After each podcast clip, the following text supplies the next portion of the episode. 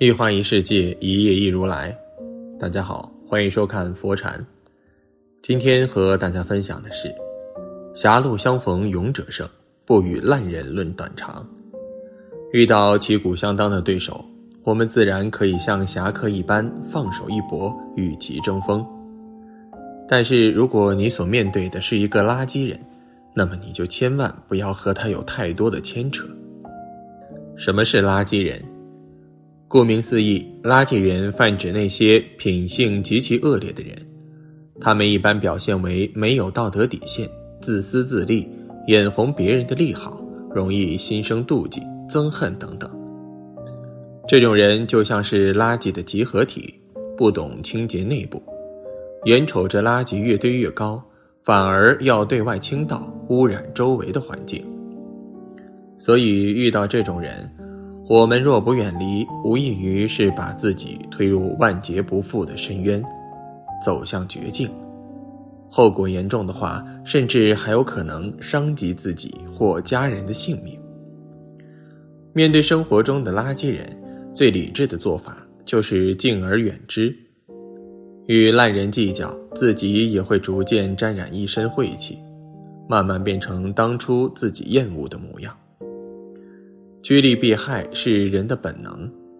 当你在生活中遇到这三种垃圾人时，趁早远离。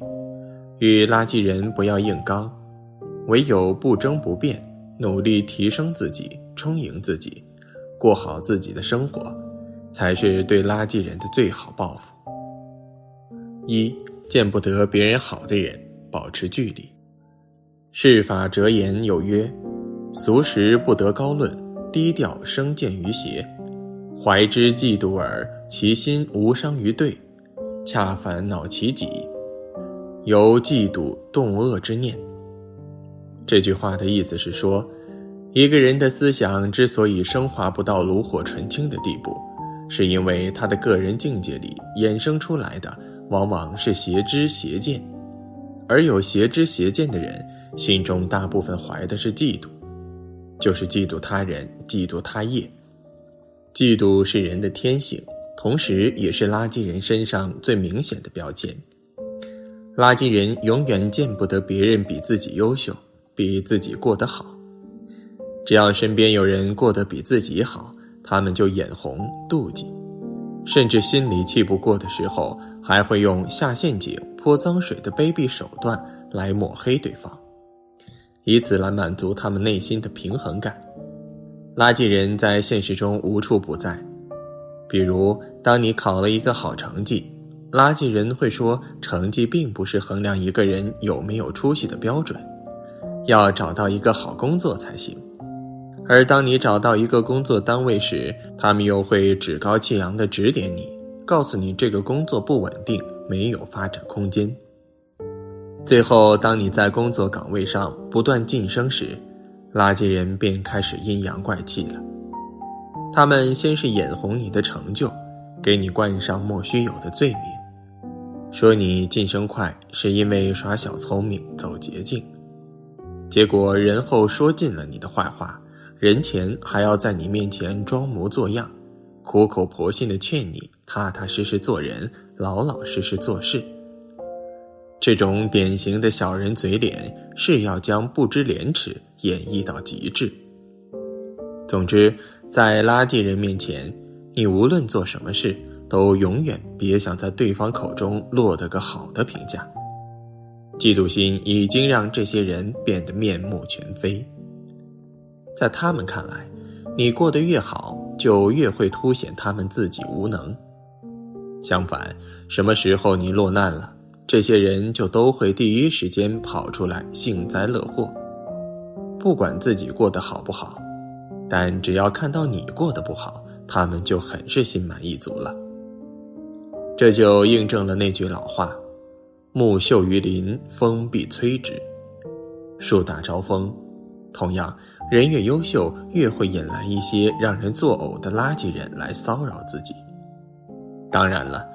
与之明争暗斗，并不是解决问题的最佳办法。那么，生活中我们该如何应付别人对自己的羡慕、嫉妒、恨？用什么方法去对待那些见不得你好的垃圾人呢？请记住一句话：情非张氏，事不招显，顺便乃就焉。面对垃圾人，聪明人的做法应该是主动和对方划清界限，不要有过多的往来。如果在不得已的情况下，非要和这种人相处，那么你自己也要学会隐忍。隐忍不等于纵容，其最终目的是为了自保。与垃圾人交往过程中，适当保持沉默，避免露出破绽。别被对方抓到自己的弱点和攻击自己的机会。你没有破绽，对方见你无懈可击，才不会自讨没趣的在你身上白费力气。自己做好防备措施，别把自己暴露在对方的火力范围内。那么，就算他们再怎么垃圾，也注定影响不了你丝毫。二，不能自控情绪的人，果断认怂。《菜根谭》中有这样一句话：“吾身亦小天地也，便喜怒不迁，好恶有则，便是谢礼的功夫。天地一大父母也，是民无怨滋，物无纷疹，亦是敦睦的气象。”大意是，人的身体犹如一方小天地，假如每个人可以控制自己喜怒哀乐的情绪，形如泰山九鼎。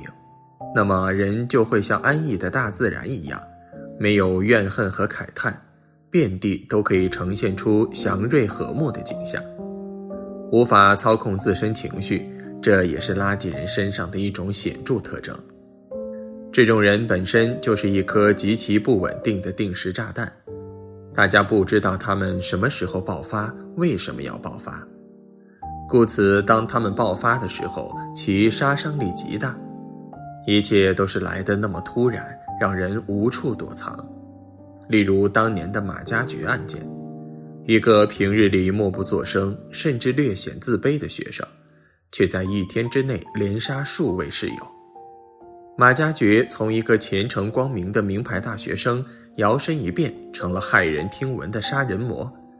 谁也没有预料到事情会发展到这种地步。又或者说，重庆公交车坠桥事件，此案件一经播出就轰动全国。警方在事后调查公交车上的视频监控后，才得知，这起案件的起因仅仅只是因为公交车司机没有按照乘客要求在半道停车，结果引发了该乘客的不满，在冲动暴怒下，这名乘客殴打司机。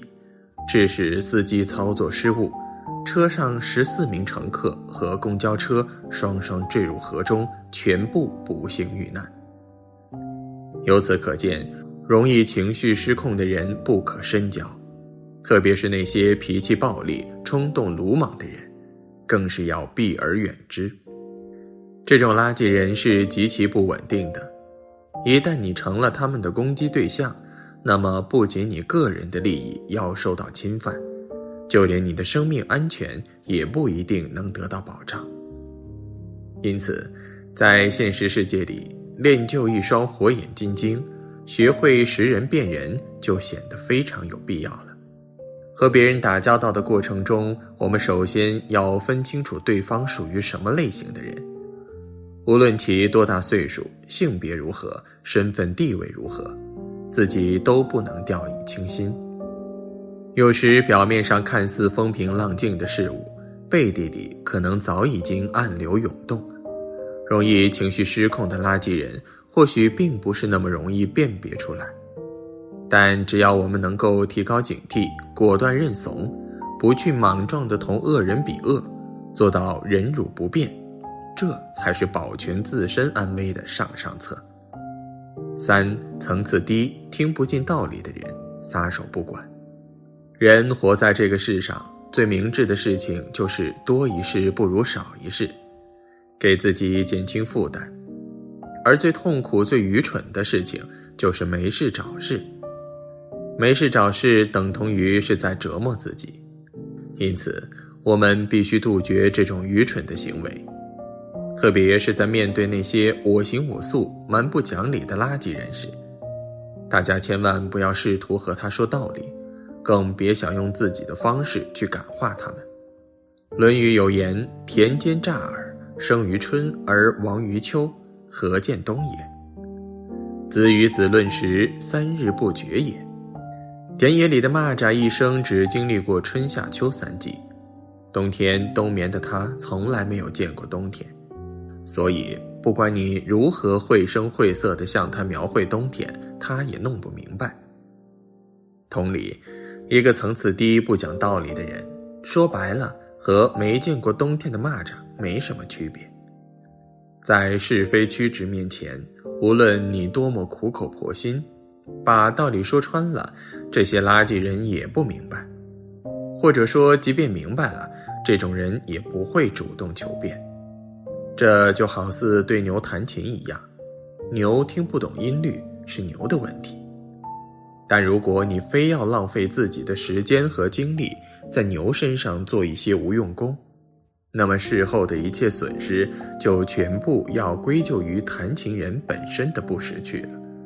所以，当我们在生活中碰上这种不讲道理的垃圾人时，不要去为对方的强词夺理感到郁闷愤慨。